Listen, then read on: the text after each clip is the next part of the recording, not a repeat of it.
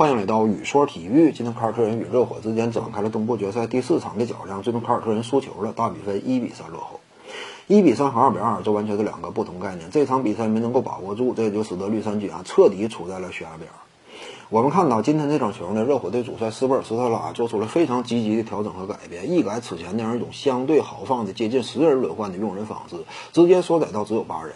更何况呢，今天初次登场的索罗门希尔啊，仅仅打了四分钟左右，算是走了个过场。其余大部分时间，热火队仰仗和依靠的就是核心的七人轮换骨干。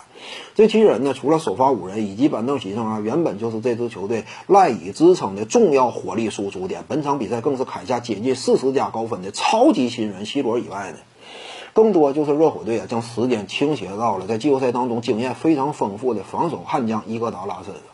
这样一来呢，这就使得热火队啊，在场上任何一个时间、任何一个点位上都能够保证这样一种机动灵活的能力。在配合上热火队打的非常擅长、非常娴熟，甚至呢非常老辣的联防体系，给了绿军呢进攻端很大的压力。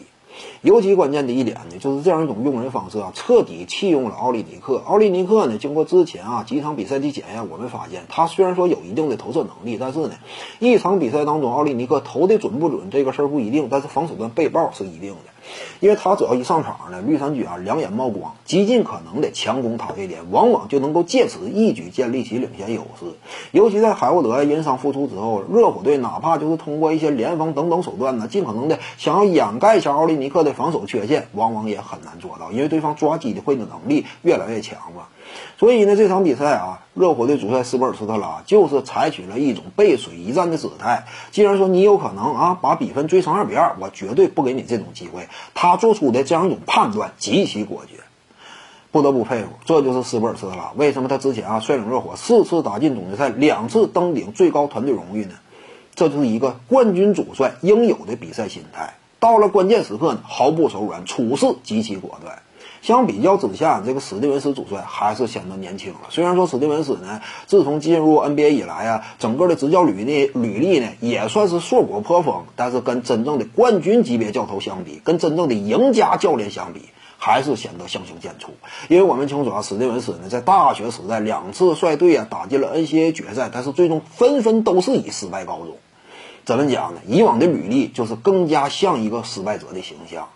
进入 NBA 多年呢，虽然说执教风格呀，哎，被外界可以说呢给了很多的赞誉，但是打到关键的比赛当中，他往往呢也是很难掌控住局势。今天这场比赛差不多啊，也是绿衫军的这组系列赛一直以来输球的一个缩影。那就是到了最后时刻呢，眼看着绿衫军最后半截屡屡出现失误，给了对方很多反击机会。这种情况之下。如果说换一支球队啊，你比如说洛杉矶湖人、洛杉矶快船，甚至包括某支球队，他们往往会倾向于怎么打呢？核心球员简单直接吧，你别传来传去了，大量的传导球啊，你平时再怎么强调进攻端呢这样一种机会的均等，到了最后阶段了，这会儿呢，往往随着对方啊防守压力的增加，防守注意力的提高，你再传来传去的，那就容易造成大量失误。所以呢，往往这会儿很多球队采取的思路就是简单直接吧。核心球员，你的最主要强攻点，直接一对一单干，对方敢于夹击，及时出球，接球点完全不需要有丝毫的犹豫，扬手就投，就这么简单。你起码不能出现失误吗？结果呢，绿衫军啊，最后阶段又是打出了那样一种所谓的团队篮球啊，结果再度功亏一篑。尤其当你看到啊，最后一分钟实在没招了，比分已经接近两位数的分差了。这种情况之下，我没有时间传导球了。眼看着杰伦布朗以及杰森塔图姆俩人纷纷操刀，直接玩命单干，效果收效非常明显的。这种情况之下，眼看着甚至有可能掀起一段这样一种超级翻盘。那你早干什么了，对不对？最后阶段呢，剩了一分钟时间，分差接近十分的情况之下，你才开始单打。